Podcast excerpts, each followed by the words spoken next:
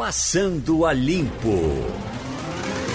Passando a Limpo começa, tem Wagner Gomes, tem Maria Luísa, tem Romualdo de Souza. Vamos começar com Romualdo, porque Brasília tem sido muito movimentada em alguns momentos, mesmo nessa situação em que estamos vivendo. A coletiva de ontem, que chamou muita atenção. O que foi que você estranhou na coletiva, Romualdo, ou não estranhou nada nela?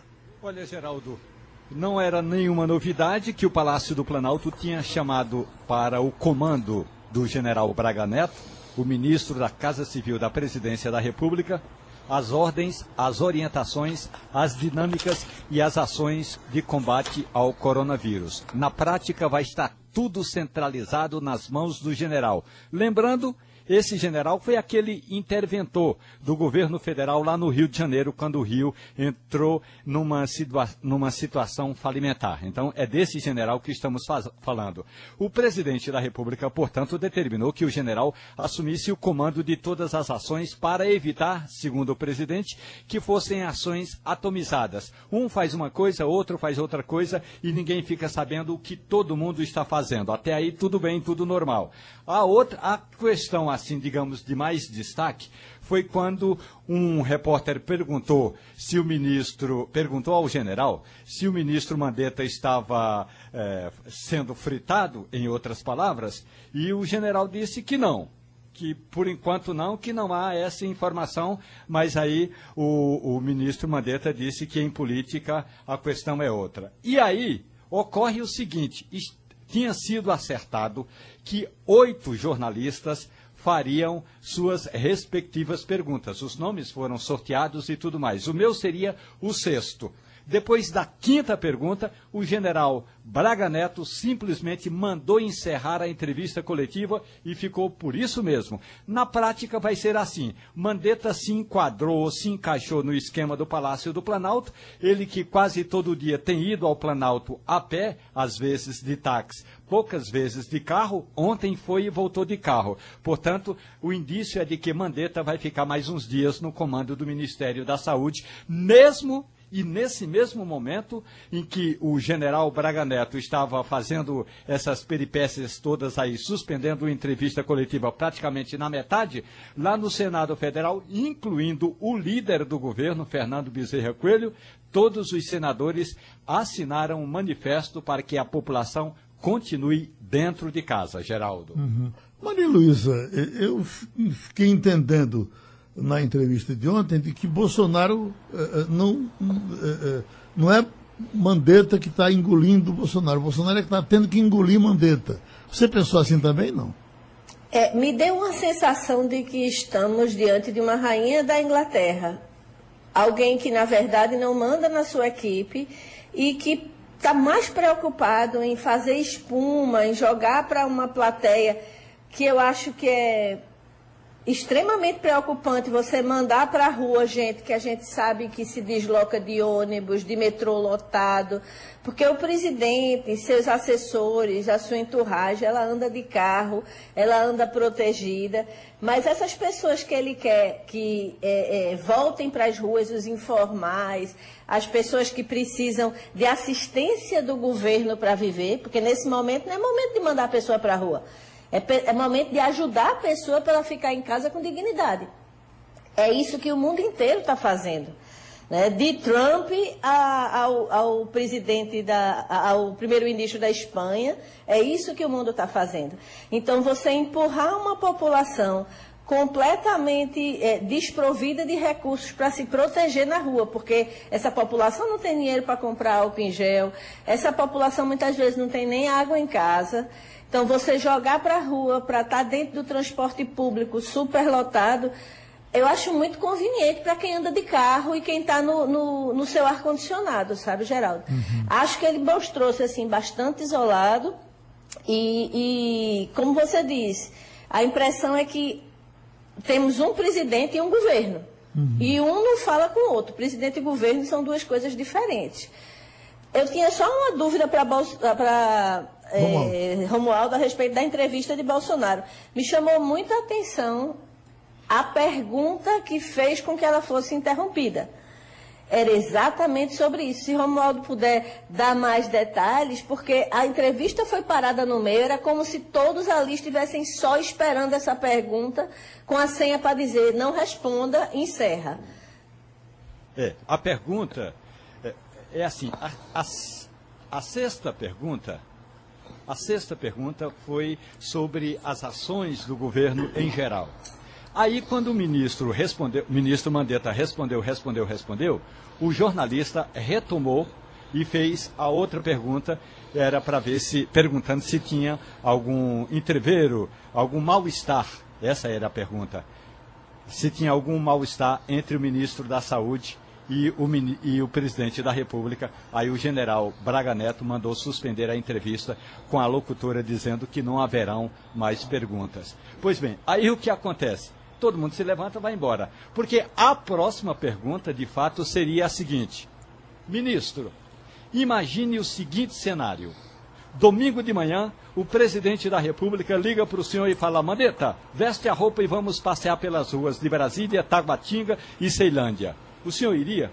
mas aí não deu tempo de fazer essa pergunta que poderia ter causado também um certo mal-estar. Mas é verdade, Maria Luísa. A pergunta que incomodou o general foi exatamente se o presidente, se o ministro da Saúde estava com as relações estremecidas com o presidente da República. O, Wagner, agora me pareceu o, o Mandetta voltando a, a, a dizer o que queria dizer, até sem agradar. Até com relação àquilo que disse aqui a Eliane Cantanhede que ele pediria desculpa, a, a imprensa ele pediu desculpa, uhum. né? Agora, por exemplo, quando perguntaram sobre como é que no Uber, por exemplo, que ele deu, olha, o Uber, se você pegar o Uber, você não vai no banco da frente. Se forem duas pessoas, uma vai num canto, outra vai no outro, lá no banco de trás. Enfim, ele manteve a, a, a, com, com, com unhas e dentes a ideia de que as pessoas devem ficar distantes das outras. Ontem vimos Mandetta sendo Mandetta, né, Geraldo? Uh, na verdade, é bom pontuar também que esse novo esquema de entrevista coletiva com vários ministros de várias áreas, de várias pastas, foi montado pelo governo, pela ala bolsonarista do governo, para tentar exatamente intimidar o ministro Mandetta.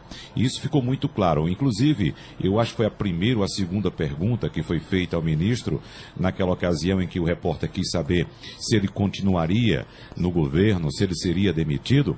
E, e o general Braga Neto pediu a palavra, eh, fez questão de responder. Veja só, a pergunta foi feita para o ministro Mandetta. E o general Braga Neto foi tomar a frente, segurou o braço dele assim e, e, e disse ali: Eu vou responder né? E falou, não, em política isso não existe. Aí é, é, foi quando o ministro Mandetta deu um sorrisozinho de lado. Romualdo, soltou a gracinha dele, Eu né? percebi né? isso pelo vídeo, uh, como se estivesse ironizando hum. ali, né? E disse, não, quando alguém diz que não existe em política é porque existe. então, a gente acompanhou a... É, é sim. É, teve, teve alguma coisa contigo? Bom, deixa eu ver. Uh, Romualdo, com todo Oi, mundo. Oi, né? Geraldo. Né? Sim, Rom... O Wagner voltou. Oi, Romualdo. Sou eu. Pois bem, aí, complementando essa história toda, é claro que no Palácio do Planalto não se fala em outro assunto que é também a, um certo sumiço do ministro da Justiça. Ontem à noite, a reportagem da Rádio Jornal encaminhou um ofício pedindo uma entrevista ao ministro da Justiça para falar exatamente o que ações o Ministério da Justiça está tomando em conjunto com esse grupo todo, esse gabinete de crise criado pelo presidente e comandado pelo general Braga Neto. Então, na entrevista coletiva de hoje à tarde, que vai ser a mesma estripulia. Braga Neto comanda, à direita fica o ministro Mandetta e os outros ministros ficam dizendo o que vai ser feito. Então, o ministro da Justiça vai hoje ao Palácio do Planalto, Sérgio Moro vai dizer que ações o Ministério está fazendo e uma dessas ações é colocando a Força Nacional para ajudar no combate ao coronavírus. E aí nós vamos dizer assim, há também um certo é, estremecimento, porque esse gabinete, esse grupo de pessoas que está muito próxima do presidente da República, esse grupo está estranhando que o ministro da Justiça, é, Sérgio Moro, está muito calado, não está defendendo o presidente, não está entrando em bola dividida.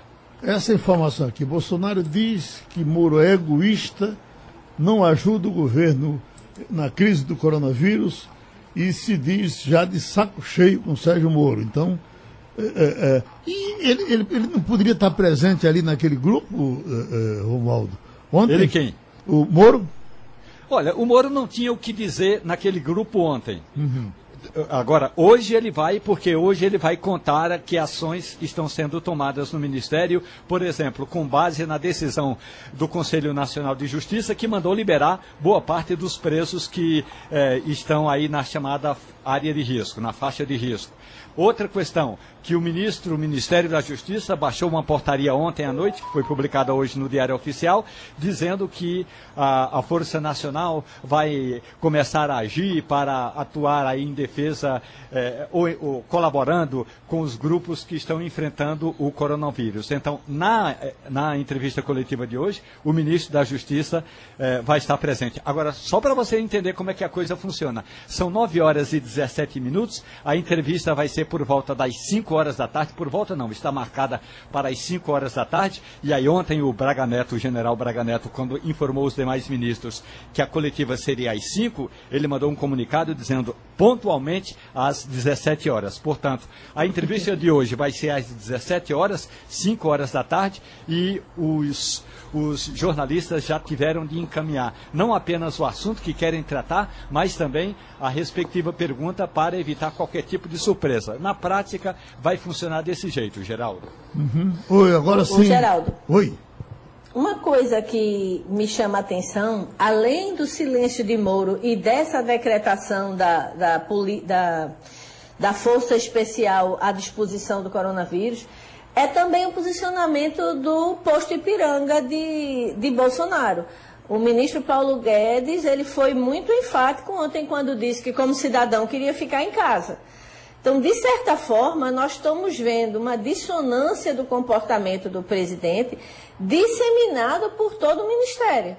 Não é, não é só Mandetta, não é só Moro, ministros fortíssimos e no, nos, dos quais ele depende essencialmente para que o governo é, funcione, é, tem demonstrado uma posição claramente contrária à do, à do presidente.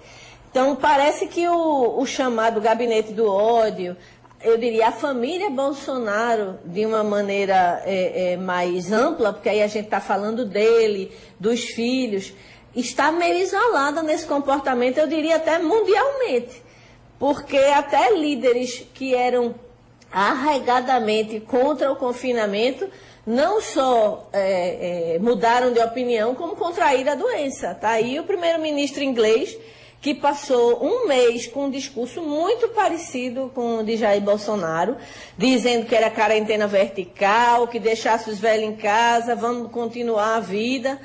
Ele está doente. O príncipe Charles pegou a doença. A rainha da Inglaterra mandaram para longe para ela não conviver com ninguém que esteja infectado.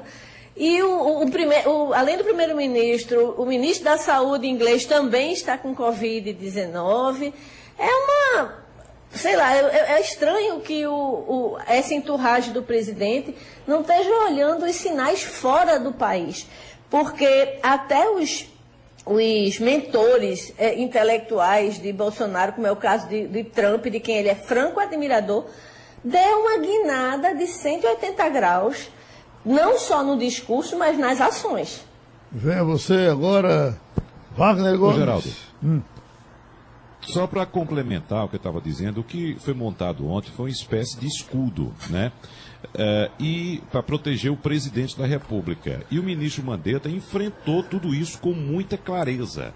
Com muita clareza. Agora é bom lembrar o seguinte: é, que o governo está completamente dividido. Existe uma ala bolsonarista no governo, aquela ala mais militar ou os militares, e a outra ala agora, inclusive um bloco já formado aí pelos ministros Sérgio Moro e Paulo Guedes, que uniram-se nos bastidores em apoio a Luiz Henrique Mandetta.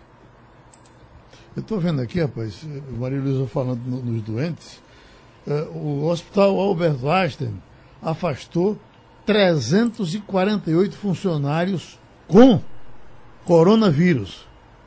Quer dizer, contaminados no Alberto Einstein, 348. Sírio-Libanês, já informamos ontem, afastou 104. E aí que tem uma relação, daqui a pouco eu chego em outros O resumo é que a gente não tem UTI, não tem respirador e está caminhando para não ter médico. Bom, amigos do Passando a Limpo, chamando a atenção de vocês que estão participando, Wagner, Maria Luísa, Romualdo de Souza, que estamos com o pneumologista Murilo Guimarães, para conversar um pouco com a gente aqui no Passando a Limpo. Doutor Murilo, o senhor tam, também está enquartelado ou está trabalhando no hospital? Bom dia, Geraldo. Bom dia. Bom dia não, Geraldo, não estou enquartelado, não. Eu tenho que estar na, na linha de frente, né? A, a classe médica é diferente. Lógico, eu tenho me defendido bem, eu tenho ido ao trabalho vendo pacientes em hospital. É, meu consultório, eu comecei um processo de fazer teleatendimento, ou seja, através de mídias à distância, eu, eu tento orientar as coisas e, se necessário for, eu vou me encontrar com esse paciente no meu consultório em outro local para complementar a consulta. Mas continuo indo ao hospital com as proteções, né? Eu estou sempre de máscara, estou sempre defendendo minhas vias aéreas, é, fazendo higiene de mãos, é, indo de luva, enfim, me protegendo na medida do possível. Né? Há, há pouco nós estávamos falando aqui, doutor Murilo, sobre o número enorme de eh, eh, gente da área de saúde que está eh, se contaminando.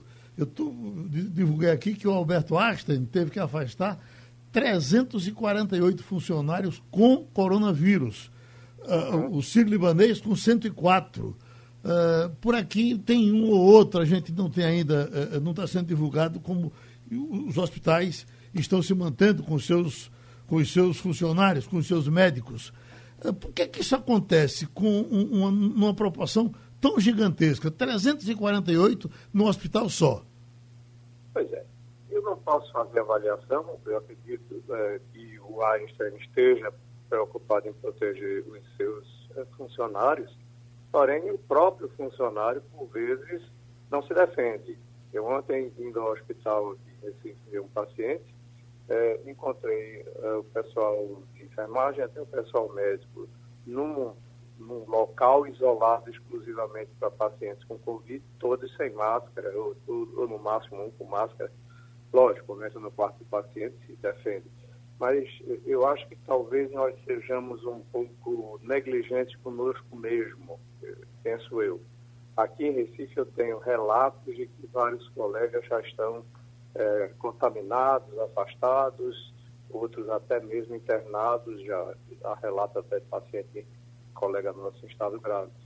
Eu creio que é isso, Geraldo. O pessoal não se defende tão bem quanto devia. Além do que a exposição é muito grande. Né? Uma coisa é você se expor a uma pessoa ou outra. Os médicos e paramédicos, eles estão constantemente em contato. O pessoal chega nas emergências. Eu acho que às vezes a gente não se defende. Esse é o fato. O nosso secretário lá de saúde de São Paulo estava lá na linha de frente, a gente via ele dando entrevista eternamente sem máscara, sem a devida proteção. Uhum. Eu acho que essa é a razão. Deixa eu só ler um pedacinho da informação, que é assim, o Hospital Israelita Albert Einstein informa que 348 funcionários foram diagnosticados com coronavírus em São Paulo. O número representa 2% dos 15 mil que trabalham no hospital. Também 15 mil pessoas trabalham é. no hospital. Pois 13 é. desses funcionários estão internados. O hospital publicou uma nota comunicando que esses 348, 169 são profissionais como médicos, enfermeiros e técnicos de enfermagem. É, já retomaram ao, ao, trabalho, já retornaram ao trabalho 47 desses profissionais desde 25 de fevereiro. Agora, eu, eh, eu tinha para lhe perguntar que uma colega sua da, da, de João Pessoa está publicando, a doutora Anne Valéria, que é pneumologista. É, é, dando um recado sobre a, a, H1N1, que só na Paraíba matou, é, agora há pouco, três pessoas. Ah, foi feita a investigação, esses três mortos morreram de H1N1. Tivemos aqui em Pernambuco, deu no Recife, né, um borracheiro, que foi uma informação muito controversa, mas depois foi confirmado que ele morreu de H1N1. Essa H1N1 está solta na buraqueira? É, geral dessa fase do ano sempre existe um, um pequeno surto de H1N1, que há alguns anos, né, de forma epidêmica, vem, vem mais violentamente.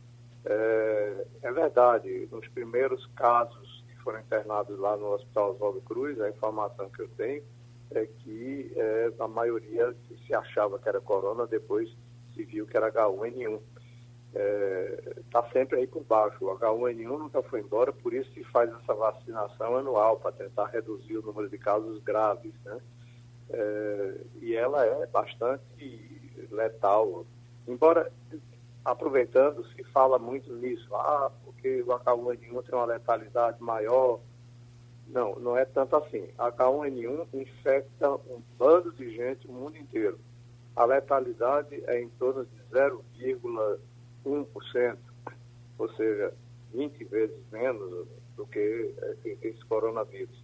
Só que ela está aí presente o tempo todo, termina de 0,1% de uma população imensa no mundo todo. O número final é maior, em números absolutos é maior do que o do coronavírus.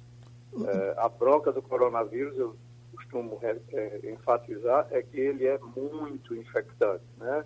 Ele é bem mais infectante do que o H1N1. Você pega uma pessoa, passa para três. É, isso é a, gra a, gravidade do coronavírus é essa. Ele, ele é muito contaminante. Doutor Murilo, só para a gente ficar mais à vontade, que nós lhe pegamos de surpresa, o senhor está tá consultando, está tá, tá no hospital, é?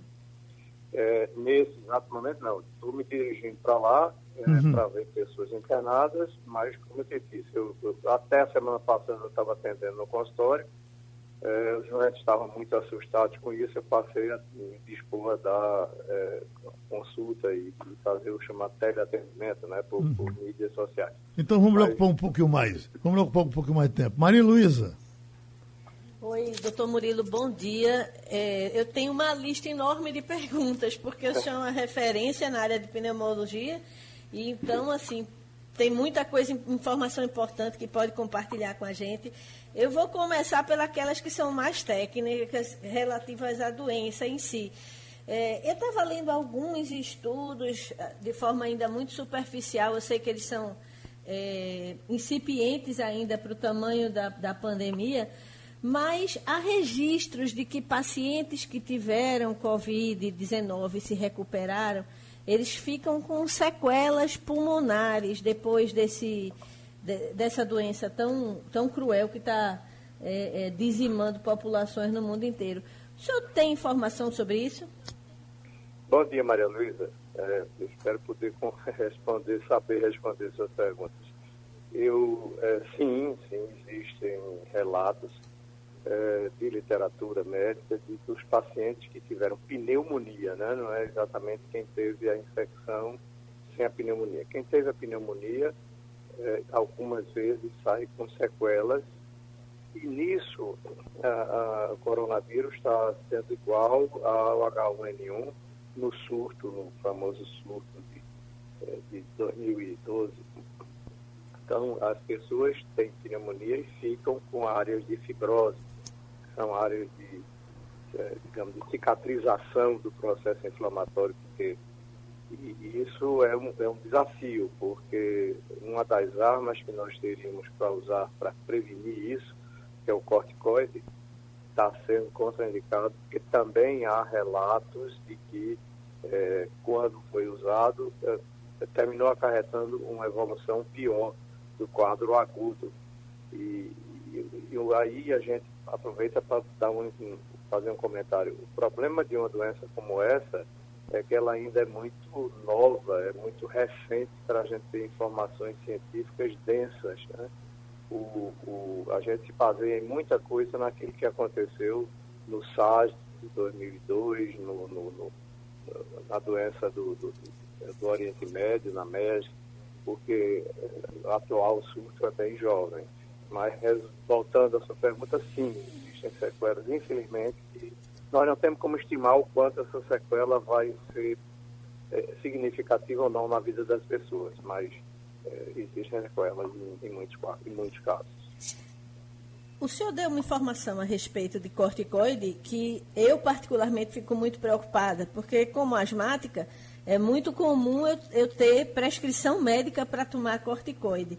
Numa situação como essa, em que você tem um vírus que, cuja a, a administração de corticoide pode trazer, pode agravar um quadro. Um asmático como eu deve deixar de tomar o corticoide? Se possível, sim, Maria Luísa. Veja, em medicina a gente tem que estar sempre pesando os prós e contras. Né? É, a gente, vamos dizer, você tem uma crise de asma grave, que não respondeu às outras terapias, você vai ter que tomar corticoide, claro. É, é, e ninguém vai, vai ficar apavorado por conta disso. A gente tenta não dar, tenta usar todos os outros recursos por conta dessas informações ainda precoces de que o corticoide pode ter uma evolução, é, acarretar uma evolução pior. É, você sabe Geraldo... também que tem outros recursos, né, inalatórios para você usar, que, que terminam não fazendo o que o corticoide seja necessário. Ok. Geraldo, tem o direito a mais uma? Claro. Bom, eu queria perguntar sobre vacina. A gente falou de H1N1, a gente sabe que ela é uma doença que a gente já tem vacina, inclusive nesse momento tem campanha no Brasil todo, que está suspensa aqui em nível local por causa de falta de dose. A minha pergunta ao senhor é o seguinte: a gente devia estar vacinando outros grupos além de idosos e profissionais de saúde? É, limitar a vacinação a essa faixa pode ter consequências com relação a, a, a ter um surto da H1N1 que acabe congestionando ainda mais os hospitais? Veja, Maria Luísa, existem duas versões aí. Primeiro, respondendo objetivamente, sim, nesse momento era apenas para vacinando idosos e profissionais de saúde até porque esse é o cronograma do Ministério da Saúde que a gente deveria obedecer. É, por outro lado, há assim, um dado muito sutil ainda a ser confirmado, de que nesse momento a vacinação de H1N1 poderia facilitar é, o aparecimento do coronavírus. Então, é, o que é que eu tenho dito para meus pacientes, parentes, amigos? Olha, você está isolado em casa, está em quarentena total, a todos então, você está em quarentena para coronavírus, para H1N1, para gripe comum, você está em quarentena. Então, você não está exposto ao vírus. Fique em quarentena. Quando a gente decidir que vai sair dela, vamos considerar a sua vacinação para H1N1. Porque não tem sentido sair correndo agora para um posto de saúde é, para se expor à população de uma forma geral, ou seja, fugir da quarentena para se proteger de algo que você já está protegido automaticamente por estar em quarentena. Perguntar a Wagner Gomes. Obrigada, Geraldo, porque... por três perguntas. Perguntar a Wagner Romualdo se eh, querem liberar o doutor Murilo ou tem, tem eu, pergunta eu, eu tenho uma pergunta. Pois não, Romualdo. Doutor Murilo Guimarães, muito bom dia. Romualdo de Brasília, tudo bem com o senhor? Muito bom dia, Romualdo. Eu quero aproveitar para depois você me dar uma informação, você deve saber disso. Há, há um zum, de que café reduz a, a, a doença Covid. É, é, a doença Covid. É verdade? Olha, até aqui não está comprovado não, doutor Murilo, mas a certeza é de que quem está de quarentena em casa tomando café de qualidade tem pelo menos a mente mais controlada, o que de certa forma já é muito bom para evitar a gente enlouquecer, doutor Murilo. Mas deixa eu lhe contar uma história. Por que é que o presidente da República colocou debaixo do braço essa hidroxicloroquina quando meio mundo é, tem, digamos, um pé atrás contra esse produto? É, veja, o presidente seria um, um, um, presidente muito bom se ele ficasse calado. É, ele diz o que não é para dizer, como o Trump também saiu dizendo besteira. A hidroxicloroquina é uma arma hoje importantíssima no tratamento da pneumonia por SARS, pelo vírus. É, isso é uma coisa. A outra é você tomar cloroquina para não ter a SARS. Isso é, é um absurdo, isso não está prescrito do ponto de vista da ciência.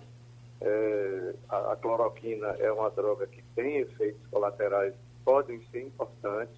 Ela causa é, problema de retina, se bem que não uso mais prolongado, mas causa, e, e, e, pode causar arritmias cardíacas fatais. Então não é para ser usado por, do mesmo jeito que você vai ali na farmácia e compra vitamina C.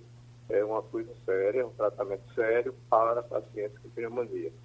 Então, é, foi um absurdo essa divulgação, gerou uma, uma corrida às farmácias para se comprar cloroquina que não deveria nunca ter acontecido, até porque é capaz de faltar para quem usa cloroquina regularmente, e algumas pessoas precisam, pessoas que têm artrite reumatoide, outras doenças imunológicas, lúpus eritematoso. Então foi uma, uma coisa completamente sem sentido. E está faltando em todas as farmácias. Ninguém consegue encontrar esse remédio depois desse oba-oba. Estados Unidos passando aqui para o Bolsonaro. Oi, eh, Wagner Gomes. Doutor Murilo, a Espanha já contabiliza quase 95 mil infecções do novo coronavírus. É bom lembrar também que, inclusive, nas últimas 24 horas, a Espanha registrou um número recorde de mortes, foram 849 mortes. Agora, desses infectados, doutor Moreira, quase 95 mil, cerca de 12.300 são profissionais de saúde, profissionais da linha de frente. Eu pergunto ao senhor, os profissionais do Ocidente, eles não se protegem tanto quanto os profissionais do Oriente? Como, por exemplo, nós vimos imagens da China, ah, pelo menos nas imagens que recebemos aqui no Ocidente, eh, de profissionais de saúde que estavam com um indumentária que pareciam que iam para a Lua. Há um equipamento de proteção individual aqui no Ocidente, inclusive no Brasil também? É, bom dia, Wagner. É, de, fato, como eu comentei anteriormente, a gente não se protege. Eu não sei se é um pouco de. A gente acha meio imortal, eu não sei o que é, mas de fato o médico não toma o cuidado que tem que tomar, pelo menos muito, muitos deles. É, também não tenho muita certeza de que todos os profissionais de saúde lá na China estavam se protegendo daquele jeito, não, tá? É, eu acho que é um pouco de divulgação, porque numa população do tamanho da China, não sei se eles dispunham daquela quantidade toda de instrumentário daquele jeito. Aqui, vocês sabem, infelizmente, está faltando, nós chamamos de EPI, né? Equipamento de proteção individual. Então, essas luvas, vocês veem todos os dias nas redes sociais, falta luva, falta máscara, falta isso, falta aquilo. Então a gente termina por não ter como usar uma proteção ideal. Me refiro àqueles que estão na linha de frente mesmo, trabalhando como plantonistas em hospitais. E isso termina gerando uma contaminação que não é só do médico, não é só da enfermeira ou do auxiliar de enfermagem, é também da pessoa que faz a higiene no hospital, né? pessoa que sai ali limpando diariamente, é, os maqueiros, enfim, toda, todo o pessoal que trabalha no hospital. doutor Murilo, Sim, que, a gente é pouco protetor. Que, que projeção o senhor pode fazer para a gente dessa situação daqui para frente? Nós chegamos no pique aqui em Pernambuco, não chegamos... É, essa tal de curva, ela, ela, ela, ela ainda, a gente ainda corre atrás dela? É, Geraldo, eu, eu costumo tirar uma brincadeira, eu esqueci de falar para matemática que tem uma variante chamada, chamada medicina. Então, aquelas, é, aqueles cálculos matemáticos que foram feitos, tem vários por aí saindo todo dia, mostram que a gente deverá ter, um pico daqui para o fim de abril. É, mas parece, por outro lado, que há uma redução nas últimas 48 horas no número de casos, tanto em Pernambuco como no Brasil, como ademais em outros lugares do mundo. Será que isso é uma redução temporária depois vai subir? É, não dá para a gente responder, mas se a gente se basear puramente matemática, que no mundo real não é assim, né? mas se for baseado nisso, nosso pico ainda vai ser daqui umas três ou quatro semanas. Pronto, a gente agradece ao doutor Murilo Guimarães a sua participação no Passando a Limpo. Correndo atrás de notícia boa, encontro aqui Dinamarca é o segundo país europeu a anunciar relaxamento de medidas contra coronavírus. A Dinamarca tem 2.577 casos confirmados, com 77 mortes. A informação vem assim: depois da Eslováquia, que relaxou sua proibição de funcionamento do comércio, a Dinamarca se tornou o segundo país europeu a prever uma reversão das medidas de confinamento para combater o coronavírus. A primeira-ministra disse que há sinais de que a Dinamarca teve recesso, em, eh, teve sucesso em conter a transmissão do coronavírus, o que permite planejar a volta gradual das atividades. Tem, tem eh, percorrendo o mundo aí, na sua cabeça, Wagner, tem outros países já em condições de recuar, porque tem, tem havido recuo, depois a, a, a, coisa floresce de novo e, e, e, o, e o país retoma o confinamento, não é isso? Esse caso da Dinamarca é mais uma lição para a gente. Veja só, a, a, Dinamarca foi um dos primeiros países a, adotar é, é, medidas de contenção, de retenção e de confinamento de pessoas. E fez isso de uma forma muito eficiente. Agora é bom lembrar, é uma população menor, uma população mais educada e uma população que conta com serviços uh, públicos, digamos, de excelência.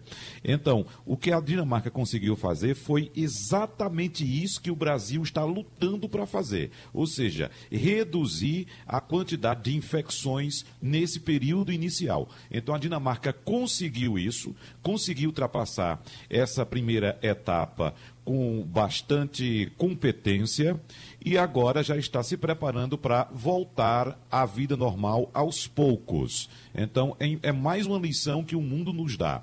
Tanto a Eslováquia quanto a Dinamarca adotaram. E agora sim estão começando a planejar. Ô Maria Luísa, eu estava. É, esse, esse, esse vírus realmente é, gosta de, de, da nobreza, né? Porque, puxa vida, entrou na Dinamarca Pois é. Ele entrou na casa, na casa de Windsor. Você quer mais o quê, né? O, o, príncipe Charles, o herdeiro da, da rainha doente, depois dele, mas ele pega qualquer um. Eu quero dizer que ele não, não tem preconceito, não. Basta você ver os o voo das autoridades brasileiras. A última contabilidade que eu vi, voltaram 23 infectados naquele voo uhum. é, que voltou dos Estados Unidos com o presidente Jair Bolsonaro. É, então ele realmente é um vírus que gosta de. Eu acho que ele gosta de todo mundo. A gente tem. Eu estava vendo aqui no G1 o caso de uma, uma ambulante que trabalhava numa, numa, numa espécie de, de, de espécie de TI lá do, dos, do, do, Rio de Janeiro, que é a vítima mais jovem no, no Rio. Então ele realmente não tem preconceito. O Rio já registrou quatro casos em comunidades pobres. E aí, quando ele entra num, num lugar onde a pessoa não tem nem água, muitas vezes, para fazer o básico, que é lavar as mãos, a gente não consegue nem imaginar qual o efeito. E uma coisa que as pessoas não não estão é, acostumadas é com esse período de incubação, sabe, Geraldo? Hum. O que acontece hoje, aliás, o ministro Mandetta em algum momento falou isso. O que acontece hoje a gente só vê daqui a 15 dias. Então, se você se contaminou hoje, ou se você contaminou alguém hoje, porque tem isso, não é só você se contaminar. Você pode ser uma pessoa que tem o vírus, que jamais vai desenvolver a doença, mas você sai espalhando de forma assim, extremamente democrática. Uhum. O que você fizer hoje, você só vai saber daqui a 15 dias. E aí você perde um pouco de pers a perspectiva. Por isso que está no, no Brasil todo mundo nessa expectativa da gente seguir a, história americana. Né? Os Estados Unidos meio que estão a 15 dias da Europa e a gente está a 15 dias dos Estados Unidos. O que a gente está vendo acontecer em Nova York pode acontecer em São Paulo, por exemplo. Você sabe o que é a imagem de um Central Park transformado em hospital de campanha? É, é muito difícil você tentar imaginar a, a maior metrópole do mundo, centro financeiro e tudo que Nova York é, completamente paralisada. Não só a cidade, a Big Apple, mas o estado em torno, Nova Jersey ali do lado, todo mundo trancado dentro de casa e tentando ver se o vírus te erra, entendeu? Hum. A outra informação positiva é que o tenor Plácido Domingo eh, já se recuperou, teve a doença, foi internado, eh, recuperado e recebeu alta hospitalar. Eh, Levando-se em conta a idade, né? devia ter um pulmão bem sadio, porque cantando do jeito que ele canta, eh, evidentemente deve, deve, ter um, uma fortaleza ali dentro. Mas, de qualquer forma, ele teve sim o, o coronavírus e já se livrou, já, já volta para casa na Espanha. Plácido Domingo, é. na Espanha onde está essa... área de nessa área de música, a maestrina lá do Teatro Municipal de São Paulo não teve a mesma sorte, né? Morreu, né? Naomi Monacata morreu 50, 64 anos de idade, vítima de coronavírus. Uhum. E a gente, outra vítima na área de, de, da artística foi o Daniel Azulay, né? Que eu acho que quem foi criança na minha geração lembra muito dele, né? É, foi uma figura muito marcante. Também, ele estava imunodeprimido, que ele tinha é, leucemia, então a, o vírus é, não teve piedade. Bom, agora Romualdo de Souza nos coloca a par das decisões do Senado. Esse dinheiro vai sair, o pessoal. Eu já estou ouvindo aqui gente reclamar do, da, da burocracia para sair, diz que estão pedindo até é, é, exame de fezes.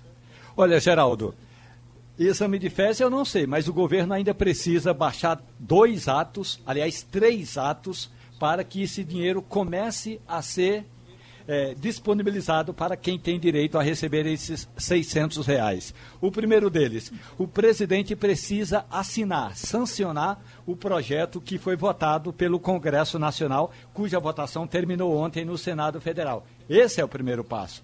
O segundo passo, o presidente da República precisa baixar um decreto regulamentando o que foi votado e como vai se dar o pagamento. Terceiro passo: o presidente da República precisa mandar uma medida provisória ao Congresso Nacional, eh, na prática, pedindo autorização para gastar o dinheiro, porque não há previsão em caixa para gastar esse dinheiro. São três passos. Ontem, o ministro da Cidadania, Onyx Lorenzoni, disse o seguinte: que serão os bancos públicos Caixa, Banco do Brasil, eh, o BASA, que é o Banco da Amazônia, e o Banco do Nordeste, que vão fazer o pagamento. Até aqui tudo bem. Como vai se dar esse pagamento? Quem já está inscrito nesses programas todos, vai ser mais fácil. Quem está no Bolsa Família já está cadastrado. Quem já está eh, no CAD Único também já está cadastrado. Quem está no MEI, que é o microempreendimento individual, também já está cadastrado. Esse é mais fácil. Agora, tem gente, tem aqueles eh, trabalhadores autônomos que não estão cadastrados nem aqui nem em outro programa social. Então, vai ter de ser feito o cadastramento. A outra questão, ao autônomo desempregado. Esse aí não está cadastrado em nenhum programa. Ou ainda mais, o trabalhador intermitente. Portanto, todo esse, todos esses últimos grupos aí, o trabalhador informal, o autônomo, o desempregado e o intermitente, vão ter de apresentar um cadastro. O ministro disse que é coisa rápida, mas é preciso fazer um cadastro pela internet. E possivelmente, ainda não está certo, porque o governo ainda não regulamentou, possivelmente esse cadastro vai ser feito pelo Ministério da Cidadania, Geraldo. Wagner Gomes.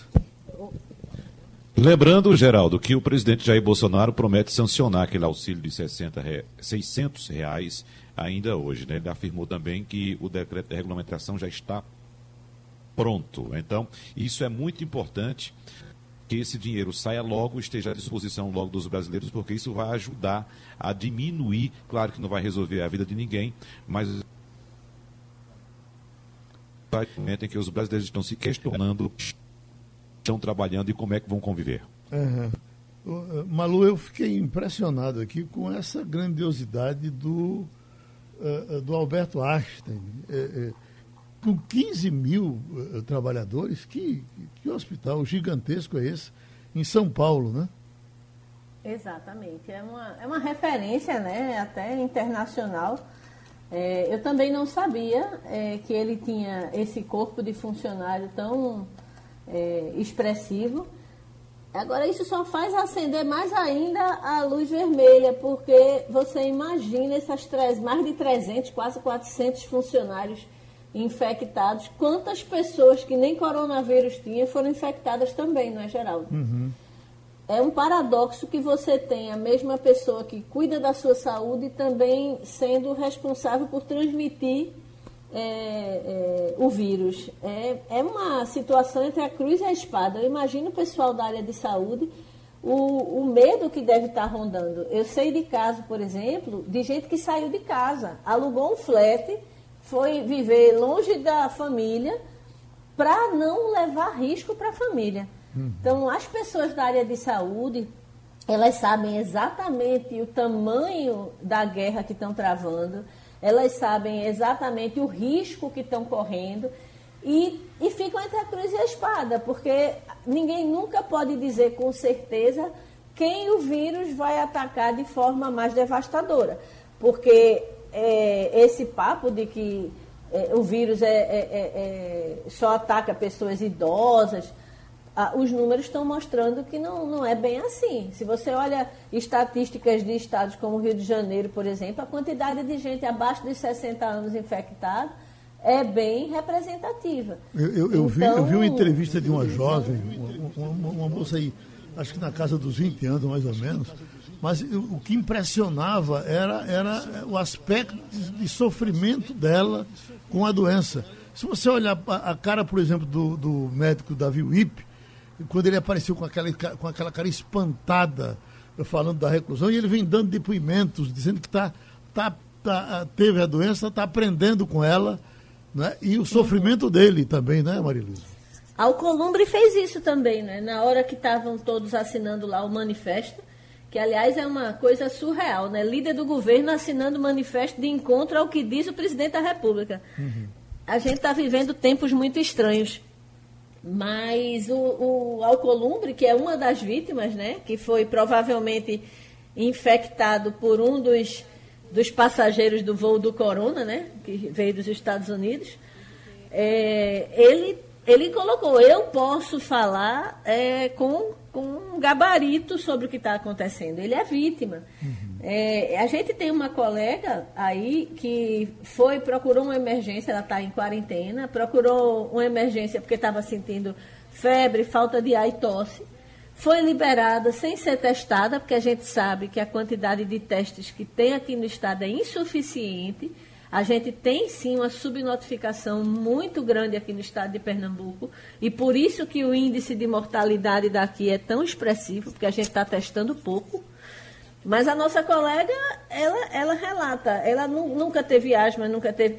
Diz, olha, eu não consigo subir um lance de escada sem ficar arfando. Diz que o, a sensação realmente que as pessoas descrevem de que você está se afogando no seco, ela é real. Essa moça tem menos de 30 anos de idade. Muito provavelmente vai se recuperar, uhum. vai estar bem daqui a mais uma semana, duas. Uma coisa que todos relatam é a perda de olfato e paladar. Uma coisa curiosa isso, diz que a pessoa passa semanas sem sentir gosto de nada, nem cheiro de nada. É isso até aquele artista, né, o Di Ferreiro, que aliás, como o Davi Wip, também estava com aspecto é, muito combalido, né, os olhos fundos de quem não estava dormindo direito. E ele descreveu isso, ele perdeu o paladar, perdeu o olfato, teve muita falta de ar. E quando você pensa que está se recuperando, os sintomas voltam. Tem uma amiga nossa. Você nunca está. Uma amiga nossa, Malu, que inclusive trabalhou aqui com a gente na rádio, que contraiu esse vírus, que está, está trancada no. no a, a família saiu da casa, deixou ela trancada no quarto. Ela está comendo feito gato, bota-se por, debaixo da porta, o pires com alguma coisa, ela come o que. E, e, uh, uh, uh, não, não, não, fale pelo zap, não. Não, não, não escreva, não. Diga falando para eu sentir como é que você está. E ela começa a falar e de repente ela parte para tosse. tosse. E a tosse é uma tosse tão intensa que ela diz que foi, foi não foi, ela defeca durante a tosse. E o que destaca Romualdo de Souza em Brasília.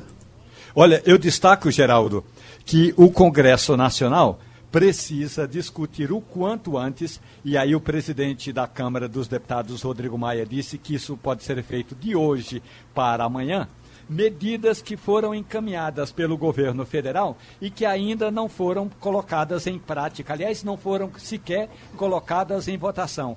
Tem uma medida provisória que trata da necessidade de que o Brasil possa importar equipamentos ou vender equipamentos, dependendo da situação, é, com a redução de tributos. Isso precisa passar pelo Congresso Nacional e até aqui não foi possível porque o Congresso Nacional está trabalhando, digamos, à distância e aí fica muito difícil o entendimento, a pauta entrar na prioridade. Então tem medidas provisórias que precisam ser votadas o quanto antes. A outra questão, da mesma forma importante, a imprensa deu um certo destaque ontem, é que o ministro Marco Aurélio Melo do Supremo Tribunal Federal recebeu um pedido de um deputado do PT de Minas Gerais pedindo abertura de processo contra o presidente da República. O ministro do Supremo encaminhou ao Procurador-Geral da República, Augusto Aras. Muita gente perguntou por que, que a imprensa não deu destaque. Porque esse é um fato corriqueiro, mas é uma notícia. O processo agora está na mão do Procurador-Geral da República.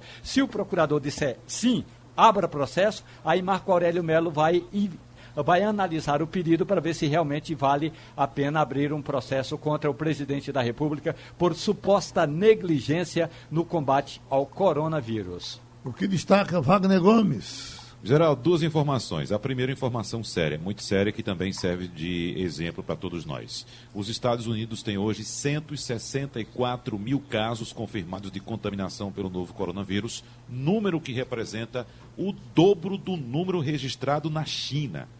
Veja só que situação. Então, os Estados Unidos também ignoraram os efeitos poderosos e danosos do novo coronavírus e agora estão é, pagando por esse preço. Inclusive, com o presidente Donald Trump caindo na real agora e prolongando as restrições à movimentação de pessoas até o final do mês de abril.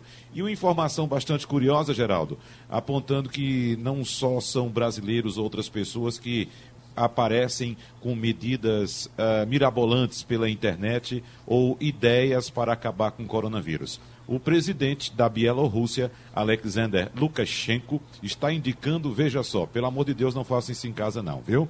50 mililitros de vodka por dia e sauna para curar coronavírus. Veja só que coisa. Uhum. 50 mililitros é aquele copinho de cachaça, Geraldo. Uhum.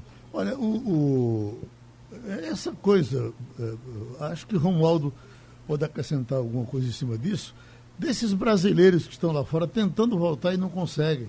Há pouco, uma ex-colega nossa aqui ligava para cá para dizer que tem um irmão que está fora do Brasil, então tenta voltar e não consegue de jeito nenhum.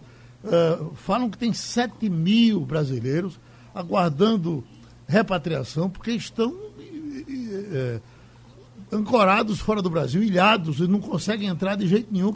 Quando não tem o avião. Agora, e o dinheiro que essas pessoas tinham, que foram gastando tudo em aeroporto por aí afora, é uma coisa danosa. Uh, alguém uh, isso fala-se disso em Brasília, Romualdo? Como é que fala-se repatria essa gente? Hoje o, o, ministro de Relações Exteriores vai participar também daquela coletiva à tarde para dizer eh, o que o Brasil está fazendo para repatriar cerca de 6.960 brasileiros que estão no exterior. Muitos deles estão na África, alguns na Ásia e muitos eh, e, e, a maioria está na Europa. Mas também tem gente em Cusco, eh, lá na. Uh, desculpe, Peru. tem gente eh, no México e tem gente nos Estados Unidos também. Então, o Brasil, segundo o Ministério de Relações Exteriores, está trabalhando para trazer esses brasileiros de volta. É bom lembrar que na semana passada, dois aviões foram a Cusco, lá na, no Peru, e trouxeram cerca de 600 brasileiros. Mas é muito pouco para a quantidade que nós temos lá fora. Quase 7 mil brasileiros tentando chegar ao Brasil. Estão no Chile, eh, aqui na América Latina, no Chile, na Argentina e no Equador. São os países que têm mais brasileiros tentando eh, retornar. E fora eh, da, a, daqui da América do Sul tem o México, depois tem os Estados Unidos, boa parte na Europa, na África e na Ásia, Geraldo. Maria Luiz, ainda do coronavírus, uma coisa que me chama a atenção é que nos sepultamentos eles estavam uh, admitindo 10 pessoas para acompanhar um sepultamento. 10 pessoas, mas acharam que era demais, viravam um aglomerado e estão reduzindo agora para três pessoas para acompanhar o sepultamento ah, em de alguém. país isso? Uh, em qualquer lugar. Hum. A, a, recomendação da, da, seria uma recomendação da OMS que diminuísse o número de pessoas uh, uh, nos sepultamentos. Caísse de 10 agora para três pessoas. Não dá nem para carregar o caixão. Tem e o velório dura 10 minutos, é, né? Cremações em massa, né? Uhum. O velório. A o Itália Wagner, tem resolvido dessa forma. O velório, 10 minutos, é, Wagner? O velório dura 10 minutos. Nossa Senhora. Terminou o Passando a Limpo. Passando a Limpo.